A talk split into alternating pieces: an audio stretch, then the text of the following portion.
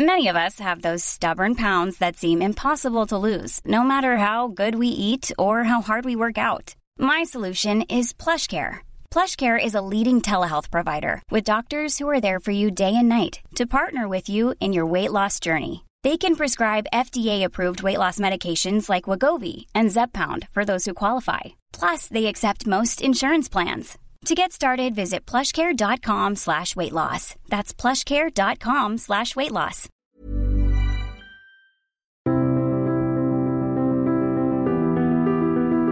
Bienvenue sur Conflit. Merci pour votre fidélité.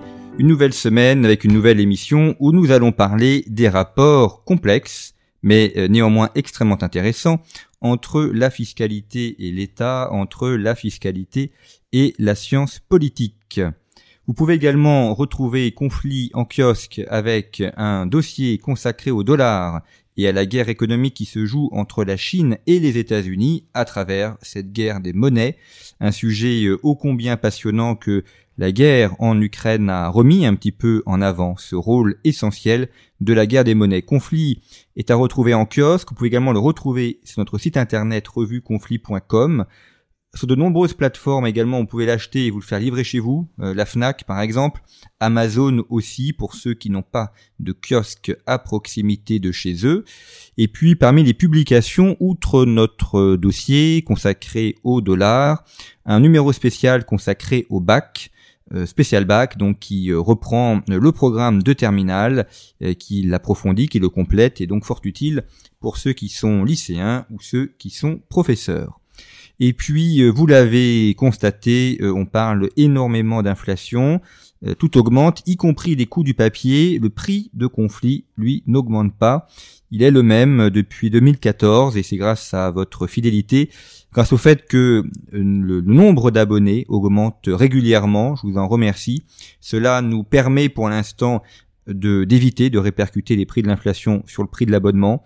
Alors si vous êtes des auditeurs réguliers de nos podcasts et vous êtes de plus en plus nombreux à nous écouter, eh bien la meilleure manière de nous soutenir, c'est de vous abonner et ainsi euh, vous nous permettez de vous proposer ce contenu en accès libre. Alors partons cette semaine sur les questions de fiscalité, sur les questions d'impôts, et vous allez voir que le sujet est passionnant. Évidemment, quand on parle de fiscalité, euh, souvent on peut euh, avoir un petit peu peur, craindre un petit peu le, pire, mais euh, vous allez voir que le sujet est, fondamental, notamment pour comprendre le rapport à l'État. C'est ce dont, c'est ce dont nous allons parler cette semaine avec mon invité Hubert Etienne. Bonjour. Merci d'être euh, venu à notre euh, micro. Vous êtes euh, spécialiste de philosophie politique. Vous enseignez notamment l'éthique de l'intelligence artificielle à Sciences Po et l'économie de la donnée à HEC. Et vous êtes l'auteur d'un ouvrage qui est paru aux belles lettres qui s'intitule Le sens de l'État, comprendre la crise du politique par la modernité fiscale. Alors avec un jeu de mots qui ne passe pas à l'oral mais qui se voit à l'écrit, le sens c'est dans le avec un C, hein, euh, donc dans le sens de, de censitaire et autres. Pourquoi avoir lié ce rapport entre euh, fiscalité, sens et, et sciences politiques De quelle manière le, la, la, pensée politique est imbriquée dans la pensée fiscale? Comment les, les, deux se complètent ou se répondent?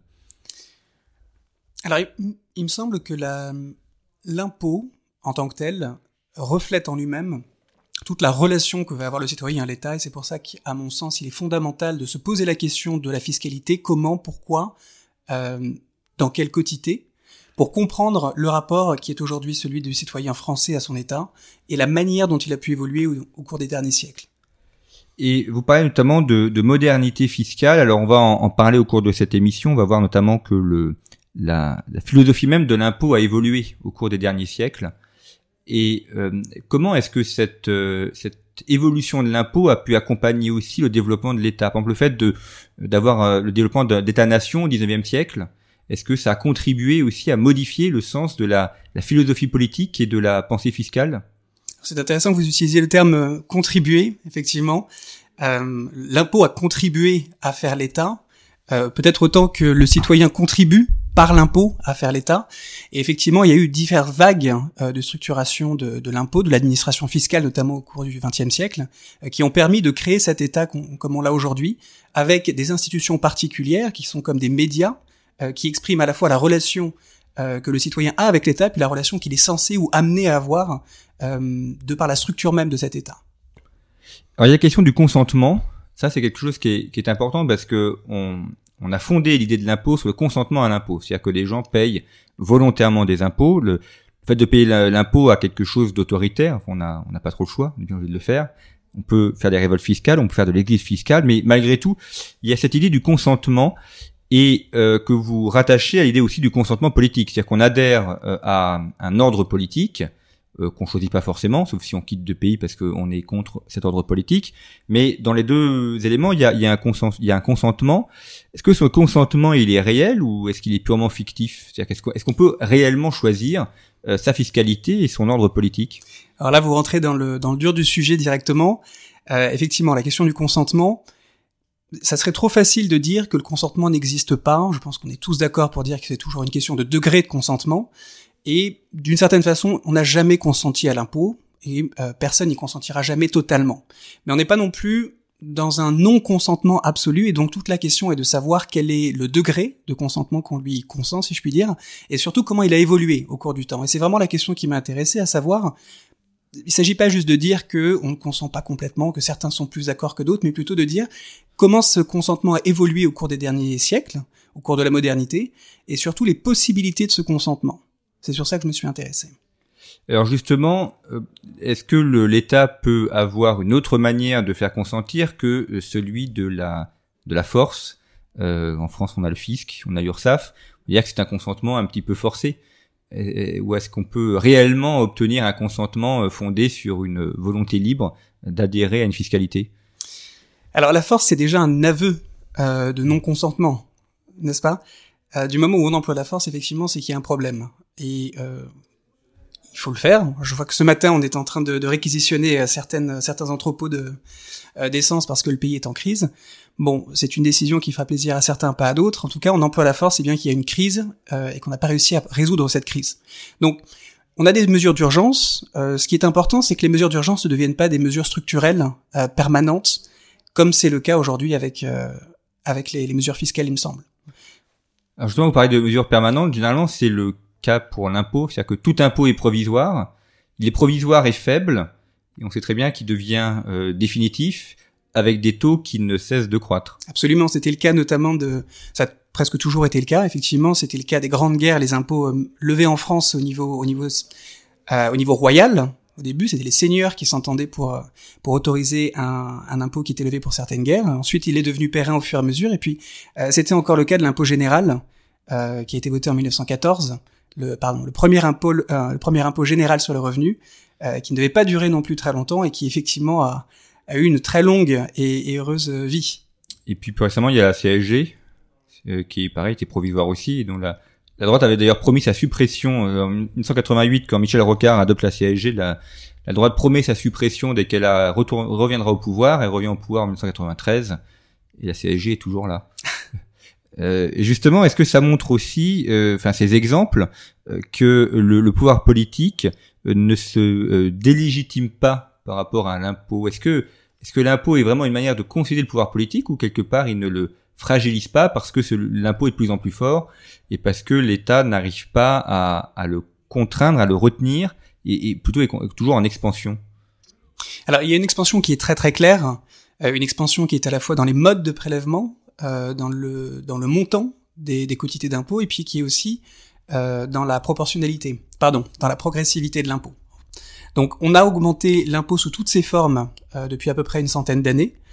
Et il me semble que l'État, en fait, tout simplement, n'a plus la main aujourd'hui sur ce, ce type d'instrument, dans le sens où on est en crise permanente, ce qui fait qu'il y a toujours un besoin d'argent. Euh, il y a toujours un besoin d'argent, il y a toujours besoin d'une nouvelle taxe. C'est difficile de sortir de cette situation-là, je ne jetterai pas la pierre à l'État sur ce point en tout cas. Euh, par contre, euh, il y a des nouvelles formes d'utilisation euh, de l'impôt, il y a des nouvelles finalités de cet impôt. Et je vais vous donner un exemple très récent, je crois que je l'ai vu hier euh, dans la presse, on est en train de taxer les chauffages de terrasses à Paris. Et l'argumentaire qui est derrière est très intéressant parce qu'il s'agit absolument pas de dire on a besoin de plus d'argent pour rembourser la dette ou pour financer des services publics, mais juste de dire on n'arrive pas à imposer la loi à euh, des restaurateurs qui continuent à allumer leur chauffage alors qu'on l'a interdit il y a quelque temps. Donc on utilise l'impôt dans une perspective purement normative, pas du tout pour les finalités qui sont les siennes propres à la base, c'est-à-dire financer l'État. Et ça, c'est intéressant parce que c'est une fonction qu'on utilise de plus en plus et qui est en train de devenir la fonction principale euh, de l'impôt aujourd'hui. C'est ce qu'on appelle un impôt comportemental, c'est-à-dire un impôt qui est là pour modifier les comportements et, et pour faire appliquer les comportements que l'État euh, veut voir appliqués par ses concitoyens. Alors effectivement, dans, dans ce cas, dans ce cas-ci, c'est un peu particulier parce que alors on avait les droits d'assises avant, notamment là, on peut penser à l'impôt sur le tabac ou sur euh, sur, sur l'alcool. Il y en a eu d'autres par, par le passé, des impôts sur la chasse notamment. Euh, qui sont toujours très compliqués parce qu'on se dit d'un côté, euh, on veut taxer certains comportements en disant que euh, l'État réprouve ces comportements, donc il s'agit d'influencer, il s'agit d'exercer une forme de normativité dans lequel l'État n'est pas légitime par ces incitations, ces incitations qu'on va dire rationnelles. Mais d'autre part, on a vu notamment pour la chasse que ça pouvait conduire à sanctuariser certaines activités pour des personnes plus riches et donc à expliquer aux plus pauvres tout simplement que c'était pas des activités pour eux. Donc vous avez des arguments dans les deux sens. Ici, c'est un petit peu différent dans la mesure où c'est une loi qui est passée. Donc en théorie, tout le monde devrait s'y contraindre, mais l'État n'arrive pas à l'imposer. Et c'est pour ça qu'il passe par le moyen fiscal. Ce qui montre aussi une, une évolution de la nature de l'État. Enfin, vous le disiez, le, euh, la, la, nature même de l'impôt a évolué. Pendant très longtemps, l'impôt était là pour euh, financer, donc financer classiquement euh, la guerre, financer la sécurité.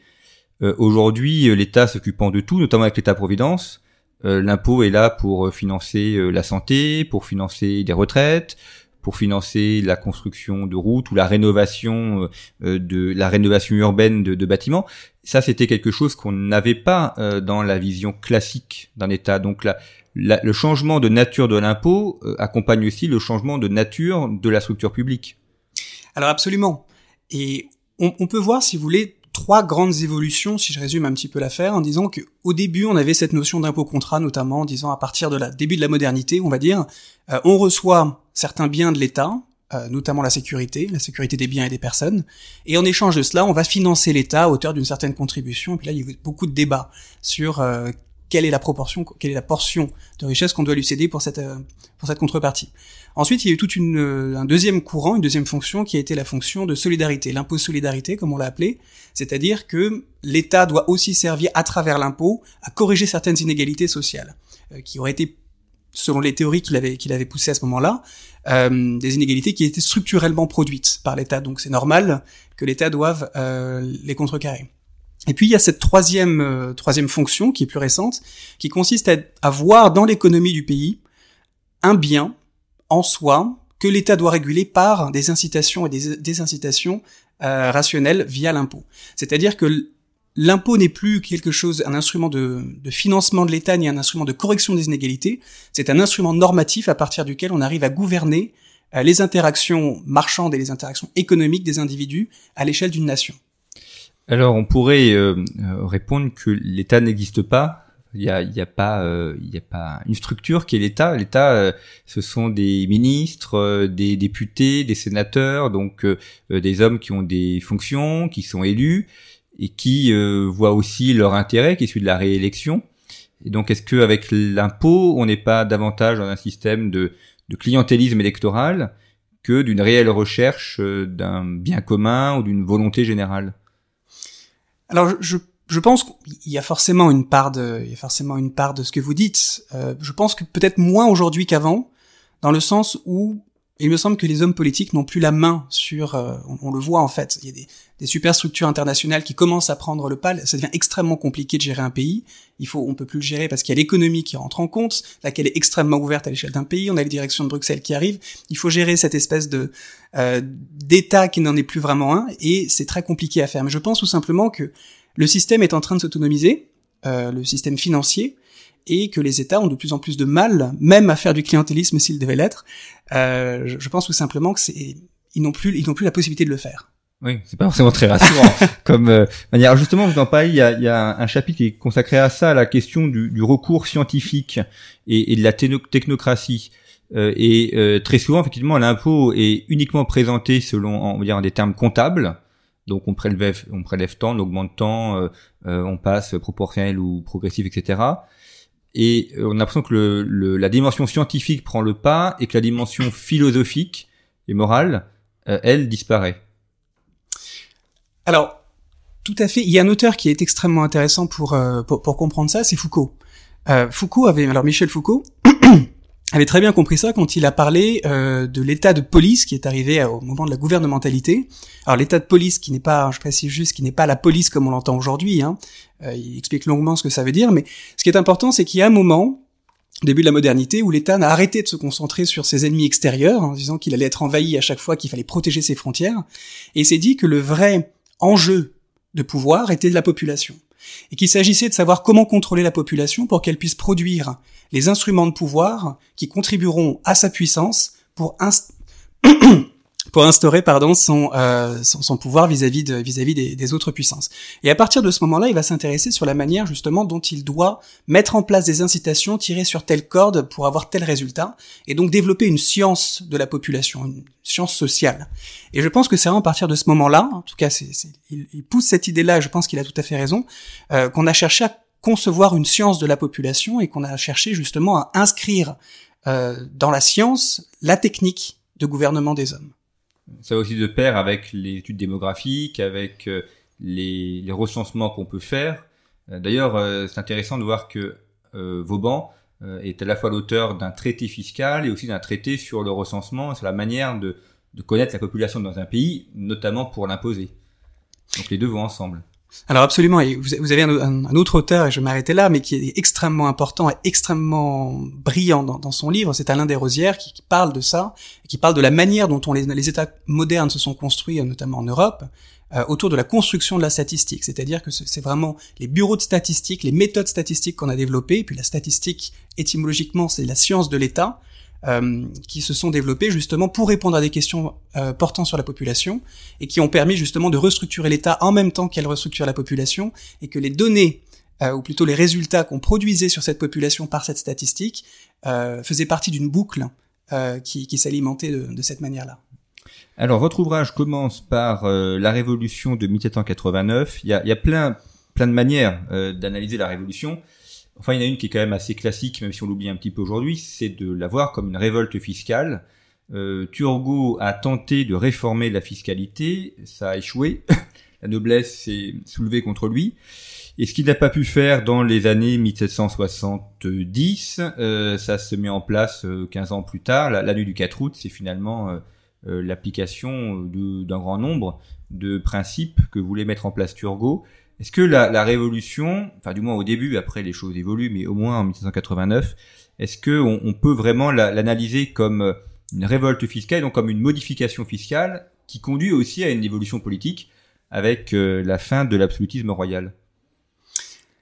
Alors, je pense que ça serait un, peu réducteur. Il y a évidemment une, une, une, part de ça, mais ça serait un peu réducteur, je pense, de la limiter à une révolte fiscale, parce qu'il y a quand même tout un euh, tout un mouvement intellectuel qui est en marche depuis euh, depuis un moment avec un certain nombre de, de, causes derrière ça et qui sans enjeu disons contextuel aurait quand même il me semble débouché sur quelque chose d'assez similaire euh, en tout cas, ce qui, ce qui est intéressant, c'est qu'on a eu un, grand nombre de révoltes fiscales euh, à petites échelles en France avant, avant cette période-là, qui se, résolvaient à peu près toujours de la même façon, c'est-à-dire que le seigneur coupait deux trois têtes et puis euh, réduisait un petit peu l'impôt. Donc il y avait une espèce de, de, de, communication, si on peut dire, un système de communication qui passait par la violence, mais qui permettait euh, de de, de garder un, une certaine mesure, on va dire, dans les dans les contributions à, l'échelle locale.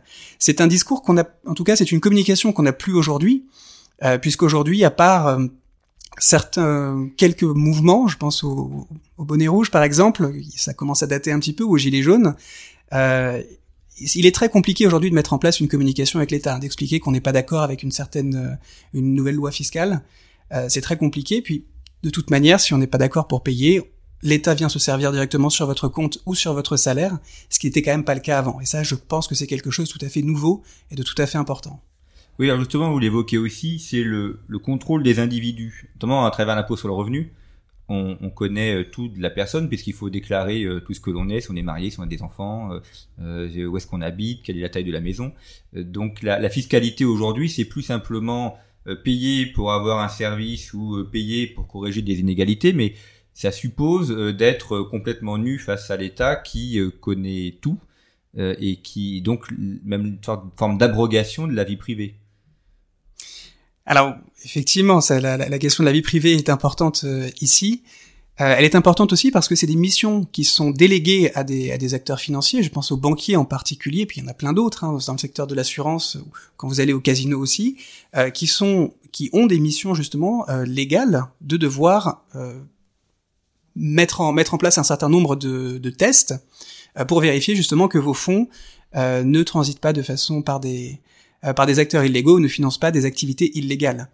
Et à ce titre, effectivement, je trouve qu'on doit s'interroger aujourd'hui, il me semble qu'on le, fait un peu de plus en plus, mais c'est un petit peu tard, euh, sur le fait qu'il n'est pas normal que notre banquier nous demande à chaque fois qu'on veut retirer 2000 euros euh, si ça va pas servir à financer le terrorisme.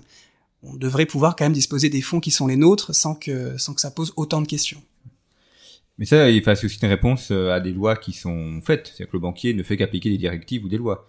Donc, ça remonte à, à plus loin. C'est pas uniquement la question du banquier. Non, non, absolument. Je pense que aucun banquier n'a intérêt à mm. faire ça, il me semble. Mais euh, c'est une mission. Enfin, c'est un, un système de contrôle qui a été mis en place, qui a été par l'État et qui n'est pas assuré par l'État. Alors, il y a un sujet que vous abordez aussi dans, l'ouvrage, qui, alors qui peut avoir différents noms, que certains appellent impôt négatif, d'autres appellent revenu universel. Euh, c'est un élément dont on parle aussi beaucoup. On va essayer de euh, s'y intéresser pour voir un petit peu ce dont on parle à travers ces sujets. Euh, parce que on entend euh, différentes voix. Alors ce qui est intéressant aussi à travers ces sujets, c'est que ça peut venir d'écoles de pensée qui sont parfois extrêmement différentes. C'est-à-dire aussi bien des communistes que des libéraux peuvent défendre le revenu universel ou l'impôt négatif. Hein, impôt négatif, c'est plutôt, une expression libérale plus que communiste. Mais on se dit, tiens, comment se fait-il que des écoles qui sont a priori aussi différentes dans leur conception de l'État, dans leur conception de la personne, on arrive à défendre quelque chose qui est apparemment la même chose? D'ailleurs, est-ce que c'est réellement la même chose? Euh, Quand on parle de revenu universel, par exemple, qu'est-ce que qu'est-ce que les gens pensent, enfin ceux qui défendent ça, euh, qu'est-ce qu'ils pensent et qu'est-ce qu'ils proposent derrière cette notion de revenu universel? Alors effectivement, c'est amusant de voir qu'on a des gens qui sont très très éloignés en termes d'échiquier politique euh, et qui défendent alors pas exactement les mêmes mesures, mais en tout cas un même mot parfois. Euh, alors, même si certains vont parler d'allocation universelle, de, revenu universel, en mettant une signification très différente derrière ce qu'ils entendent ici, l'idée générale étant que pour les libéraux, il s'agit plutôt de dire très bien, on enlève toutes les allocations et on réduit, euh, on donne une allocation minimale à tout le monde, comme ça c'est fait. Et euh, on va dire plus à gauche, il s'agit de donner un salaire qui permet une subsistance des individus pour les libérer du, du travail euh, de, sorte à ce qu'ils puissent choisir, récupérer une liberté pour choisir euh, dans quelle activité ils veulent s'engager. Mais ce qui est intéressant vraiment avec le revenu universel ou l'allocation universelle en fonction des, terminologies, c'est qu'on a enfin, euh, même si à titre personnel j'y suis opposé, on a enfin une vraie réflexion sur quelque chose qui est au-delà de est-ce qu'on doit taxer à 35% ou à 30%, c'est-à-dire des questions d'ingénierie fiscale qui n'ont pas grand intérêt philosophique. là, on est vraiment sur un changement potentiel de société qui, qui est important et qui doit être pensé. Et c'est aussi une question de rapport au travail, parce que ceux qui défendent le revenu universel en disant euh, c'est une manière de plus travailler, c'est une vision bien négative du travail qui est davantage vue comme un asservissement, alors que d'autres vont voir le travail au contraire comme une libération et comme une manière de s'affranchir, justement parce que on, par son travail et par les, gains qu'on peut avoir de son travail, euh, de s'affranchir, de et donc d'être plus libre. Alors tout à fait. Et puis il y a une troisième euh, qu'il y a un troisième axe euh, qui est de plus en plus pertinent aujourd'hui, c'est celui de l'intelligence artificielle. Et l'idée est qu'on courrait vers une fin du travail programmé. Alors, les experts sont pas sont pas s'entendent pas forcément sur ces questions, mais est-ce qu'il y a vraiment des experts sur ces questions? C'est très compliqué de savoir euh, vers quel euh, vers quel système on va partir. En tout cas, ce qui est à peu près certain à mon sens, c'est qu'il y a un grand nombre de d'emplois de, qui vont être automatisés. Alors, on tend à dire aujourd'hui que ça serait plutôt pour des pour des cadres, des emplois de cadres que des emplois euh, peu qualifiés comme on a pu l'avoir dans les, dans les précédentes révolutions industrielles. Quoi qu'il en soit, il y a un grand nombre euh, d'emplois qui vont être automatisés et euh, il va y avoir une vraie question de, de, requalification des, des, des, travailleurs sur ces, sur ces sujets-là. Donc certains entrevoient effectivement le salaire universel ou la location universelle comme une possibilité de société future dans lesquelles l'intelligence artificielle prendrait tous les, tous les travaux en, pour le dire grossièrement, et vous auriez peut-être 2% de la population qui euh, seraient les plus qualifiés et qui s'occuperaient de ces IA. C'est une possibilité, en tout cas, et je pense que la question mérite d'être posée. Ça serait un monde de rentiers, finalement. Chacun reçoit sa rente mensuelle, et à partir de là, euh, euh, peut aller à la pêche euh, ou qu'il y a des champignons. Alors c'est pas forcément une mauvaise chose. Moi je trouve que c'est plutôt pas mal si quelqu'un a envie de, de, passer sa vie à, à cueillir des champignons qui puissent le faire.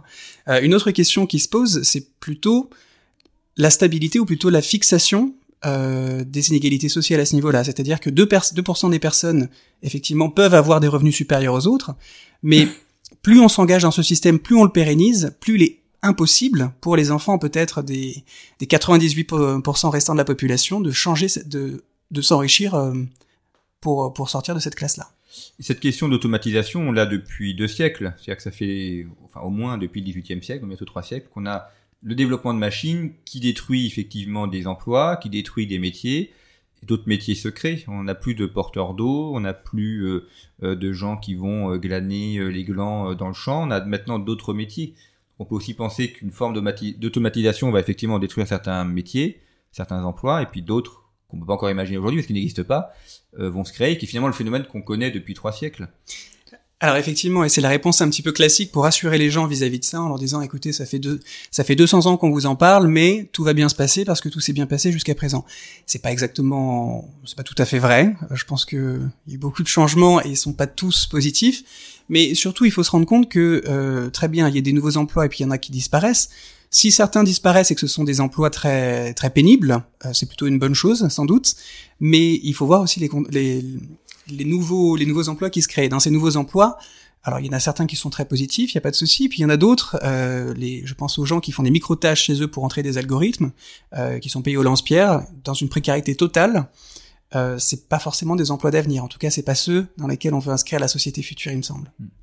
Et la notion d'impôt négatif, qu'est-ce que c'est? Enfin, qui, a, qui a créé cette, cette, euh, cette expression et qu'est-ce que ça signifie exactement? Alors l'impôt négatif, ça vient des États-Unis plutôt au cours du au cours du XXe siècle, et l'idée étant de lisser euh, étant de lisser, vous savez, ces paliers qui font qui font rugir quand on passe de 30 à 35 par exemple, ou de 20 à 25. Euh, L'idée étant de lisser ces paliers pour que ce soit un peu plus égalitaire. Et puis, en fonction des revenus, certains perçoivent plus, certains donnent plus. Donc on, on, on arrive à une on arrive à une estimation qui est un petit un petit peu plus, euh, si vous voulez, un peu plus cohérente, il faut le dire, par rapport aux, aux paliers qui sont actuellement les nôtres. Alors concrètement, ça veut dire que des gens qui euh, ont, payé un peu trop, on leur reverse une partie de leur impôt, ou alors contraire, on leur verse, de on leur verse euh, une somme euh, pour avoir une compensation? Alors tout le monde touche effectivement. Il y a, il y a, effectivement tout le monde ne s'entend pas sur, sur, sur ces questions-là, mais l'idée principale étant que tout le monde touche une, une allocation. Et ensuite repaye, certains repayent, d'autres ne repayent pas en fonction de leur, leur emplacement sur la courbe. Mais ici encore, la question étant je pense à certains économistes qui disent oui bon il est bien évident que les deux les deux ou trois les plus riches de la population française euh, ne vont pas toucher ces allocations et c'est là que vous avez un débat entre est-ce qu'on est vraiment dans l'universalité ou pas euh, pour des économistes, il n'y a pas vraiment d'intérêt à donner à quelqu'un pour lui reprendre derrière. Et euh, pour des gens qui sont un petit peu plus dans la théorie politique, on va dire, ou dans le sens, dans la philosophie, c'est un geste qui est porteur de sens. Donc là, ne serait-ce que sur les, ne serait-ce que le sens des, des, des actions, vous avez des débats. Et enfin, ce que l'on voit en trame de toute votre, euh, votre analyse, c'est la notion d'égalité. C'est-à-dire que la question de l'impôt tourne autour de la question d'égalité. Et donc, euh, est-ce que l'impôt est là pour rétablir l'égalité euh, Quel type d'égalité on doit avoir Est-ce que c'est plus ou moins important Ça, c'est quand même une question moderne, la question d'égalité. Bon, C'était pas véritablement un sujet au, au 18e ou au 17e siècle. Dans, la vision classique de la politique, on parle pas d'égalité, on parle de justice. Et on voit bien qu'en termes de fiscalité, aujourd'hui, la, notion de justice a disparu. Alors c'est intéressant que vous vous posez cette question. Effectivement, la question d'égalité, c'est le prisme actuel euh, par lequel on, on perçoit l'impôt. Euh, moi, celui que j'ai essayé de pousser peut-être un peu plus, c'est celui de liberté. Euh, et non pas, alors bon, égalité, liberté, les deux, les deux grands concepts sur lesquels les philosophes s'entretuent depuis 200, 200 ans, mais au-delà de la, liberté en disant est-ce qu'on est vraiment libre ou non de consentir, est-ce qu'on est vraiment égaux face à l'impôt, c'est plus de se dire, bon, dans tous les cas, on s'entendra pas là-dessus, parce qu'on n'a pas les mêmes définitions, mais plutôt de se dire, au cours de deux siècles, si on pouvait s'entendre, qu'est-ce qu'on voit comme évolution? Est-ce qu'on est objectivement, si je puis dire, un peu plus libre ou un peu moins libre, un peu plus égaux ou un peu moins égaux, dans quelle direction ça part? C'est vraiment euh, à ce niveau-là que j'ai essayé de poser la réflexion. Et puis les, les États sont aussi en concurrence les uns avec les autres. Euh, on pourrait très bien imaginer, enfin dire c'est ce qui se passe, des États qui ont une fiscalité plus forte, et donc euh, euh, l'exil fiscal est une manière de révolte fiscale, et certaines personnes peuvent dire bah, je vais aller habiter ailleurs, alors en Belgique, en Suisse, ou installer une entreprise à Londres ou au Luxembourg et, ainsi j'échappe à cette fiscalité confiscatoire, ou du moins que je juge confiscatoire. Euh, donc l'État n'agit pas tout seul, il, enfin il n'agit pas dans une sorte de monde clos, il doit aussi tenir compte de ses voisins. C'est absolument, euh, c'est intéressant parce que effectivement, comme vous le notez, on parle d'échapper à l'impôt. Et le, le, terme n'est pas n'est pas anodin, il me semble. On n'échappe pas, c'est une fuite. Véritablement, on fuit devant un danger euh, on fuit devant quelque chose, une situation qui est inacceptable. Et on a tendance, il me semble que c'est un grand problème, on a tendance en France à taper sur les exilés fiscaux en disant regardez, ce sont les pires citoyens, c'est-à-dire que c'est la légion, c'est la légion d'honneur négative. Euh, on leur jette l'opprobre en leur disant c'est surtout la chose à pas faire. Euh, et puis si vous partez, on mettra vos noms dans les journaux. Il me semble que c'est une situation qui est délétère pour tout le monde, euh, parce que au lieu de se dire il y a peut-être un problème si des gens sont forcés de quitter le pays, euh, pour euh, pour des raisons fiscales, alors que sans doute ils voulaient pas le quitter à la base. L'exil à la base, c'est quand même une, une sanction chez les Grecs. Euh, c'est une sanction juridique forte. Et aujourd'hui, on considère que les gens qui partent en exilé fiscaux sont en fait des égoïstes qui ne veulent pas payer tant d'impôts. Alors c'est sans doute le cas pour certains, mais c'est on perd aussi, il me semble, une occasion de se demander bon, est-ce qu'on peut faire quelque chose par rapport à ça? Est-ce qu'il n'y a pas d'autres méthodes plutôt que de faire de de jeter, comme dirait René Girard, de jeter euh, euh, l'accusation sur, euh, sur un bouc émissaire pour pouvoir se, réconcilier tous derrière. Alors il y a la concurrence au niveau international, il peut aussi y avoir une concurrence au niveau local.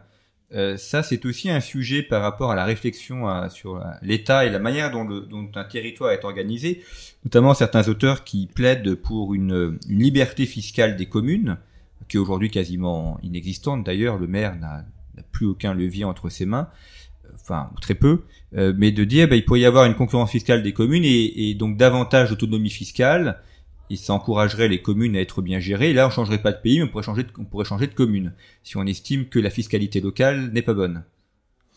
Effectivement, c'est une possibilité. Euh, à ma connaissance, on n'en est pas encore arrivé euh, à, ce point. Peut-être que je me trompe. En tout cas, à l'échelle européenne, c'est un c'est un problème récurrent euh, que l'on a parce qu'on n'arrive pas à s'entendre à l'échelle européenne pour éviter les phénomènes de low shopping, comme on appelle en anglais pour les entreprises. Euh, bon, on a on a vu la grande vague d'exilés fiscaux partir en Belgique à la suite de l'élection de François Hollande.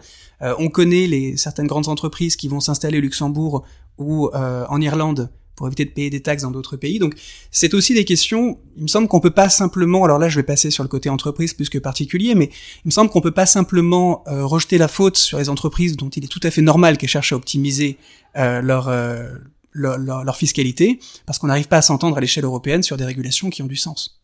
Et puis c'est le jeu de certains États d'avoir une fiscalité moindre pour attirer davantage et donc finalement être gagnant par le fait d'avoir davantage d'entreprises chez elles. Absolument. C'est une politique euh, à cet égard-là. Enfin, la concurrence fiscale permet aussi d'avoir une sorte de concurrence politique. Absolument. Ce qui, ce, qui est, ce qui est problématique parce qu'on est censé s'entendre sur un certain nombre de règles. Euh... Et alors justement, est-ce que en matière de, de consentement euh, politique, et si on revient à, à cette, euh, cet élément-là, euh, est-ce que le finalement il n'y a pas une tentative de bâtir une sorte, je vais d'État mondial, mais au moins d'État européen euh, à travers l'impôt, on voit bien la notion d'harmonisation fiscale qu'on veut faire au niveau européen. C'est en fait abolir les politiques locales ou les politiques nationales pour avoir euh, une direction unique et euh, à travers l'impôt supprimer tout particularisme politique. Alors c'est peut-être quelque chose qui a été envisagé, euh, en tout cas ça a été envisagé par, certains dirigeants européens. Il me semble, euh, c'est une, en tout cas c'est une des forces qui est en qui est en présence depuis le début de l'Union européenne. Maintenant, est-ce que c'est la direction que l'Europe est en train de prendre? Je n'en suis pas certain, notamment avec la résurgence de, nationalisme dans, un grand nombre de pays européens. Je ne suis pas sûr que ce soit euh, la direction qu'on soit qu'on est en train de prendre. Alors vous évoquez également la question du don euh, à la fin de, de votre ouvrage. Euh, on pourrait opposer le don à la contrainte, dire que l'impôt c'est une contrainte, et on pourrait avoir euh, un impôt don, enfin un impôt volontaire. c'est un peu incité en France, par exemple quand on a des, des, remises fiscales, quand on fait un don à une association, c'est une manière d'encourager le don. Alors on, on le fait, on fait pas d'ailleurs uniquement pour avoir la remise fiscale, on le fait aussi parce que ça nous intéresse de soutenir telle ou telle association.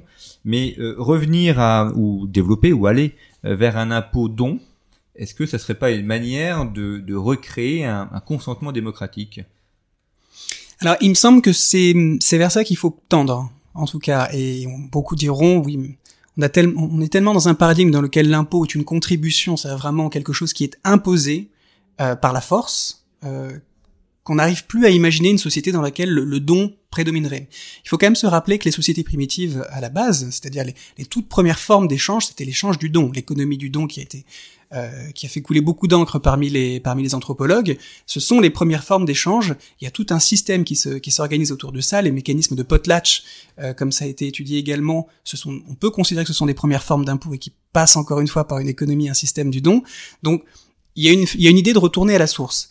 La différence, quelle est-elle C'est une différence de confiance. Pour qu'il y ait du don, il faut qu'il y ait de la confiance. Aujourd'hui, on n'a plus de confiance en l'État, euh, pour un certain nombre de raisons qu'on n'aura pas le temps de, discuter aujourd'hui malheureusement, mais il me semble que c'est le problème principal.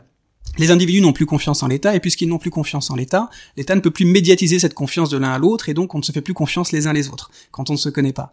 Et à partir de ça, c'est problématique. Euh, L'État considère que chaque individu va euh, va chercher à freerider, comme on dit en anglais pour les économies, c'est-à-dire à éviter l'impôt quand il le peut, en tirant les avantages sans avoir les inconvénients.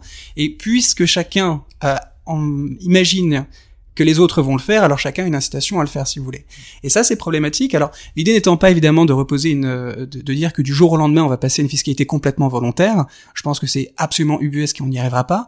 Mais plutôt de se dire comment est-ce qu'on peut sur le long terme euh, impôt par impôt, tranche par tranche peut-être, essayer d'aller un peu plus euh, vers quelque chose de l'ordre du don que euh, une fiscalité forte, dure, imposée comme on l'a aujourd'hui. On le voit dire dans certaines communes qui font des, des budgets participatifs. C'est extrêmement limité, mais enfin ça permet quand même de donner un petit peu une, une idée qu'on peut euh, orienter les dépenses de la commune vers telle ou telle chose.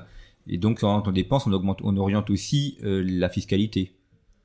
Absolument. Et puis avoir des initiatives qui fonctionnent de ce type, ça donne déjà des preuves de concept, ça donne des précédents sur lesquels on peut s'appuyer pour euh, euh, pour généraliser certaines approches. Et euh, on le voit aussi, enfin vous évoquez la, perte de confiance. Est-ce que cette perte de confiance n'est pas due justement au fait qu'on a une fiscalité qui est uniquement imposée par la force? Et donc il n'y a même pas besoin de créer de la confiance ou la confiance n'existe pas parce qu'on n'a jamais cherché à la créer puisque de toute façon on est obligé de payer et que l'État s'occupant de quasiment tout, enfin de l'éducation jusqu'à la tombe, il n'y a pas de réciprocité. La confiance suppose une réciprocité. Maintenant, le citoyen n'a plus de réciprocité. Il paye et euh, il a euh, un, service qu'il espère euh, le plus important possible par rapport à ce qu'il a payé. Alors, alors effectivement, on est passé, on est passé de la réciprocité du don à la transaction dans laquelle vous n'avez plus besoin de confiance et vous n'avez plus besoin de réciprocité. C'est sur la transaction de marché que fonctionne l'économie actuelle.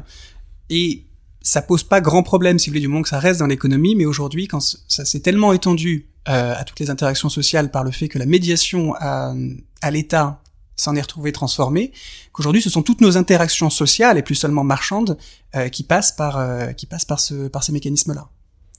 Merci beaucoup, Lumière Etienne, d'être venu à notre micro et d'avoir évoqué ces questions euh, d'impôts et d'État. Et j'espère que ça aura permis de vous montrer aussi les imbrications qu'il peut y avoir entre les deux. Je rappelle euh, votre ouvrage Le sens de l'État, comprendre la crise du politique par la modernité fiscale, qui est paru aux éditions Les Belles Lettres dans la collection Penseurs de la liberté et comme chaque semaine, toutes les références bibliographiques des auteurs sont à retrouver sur le site de Conflit.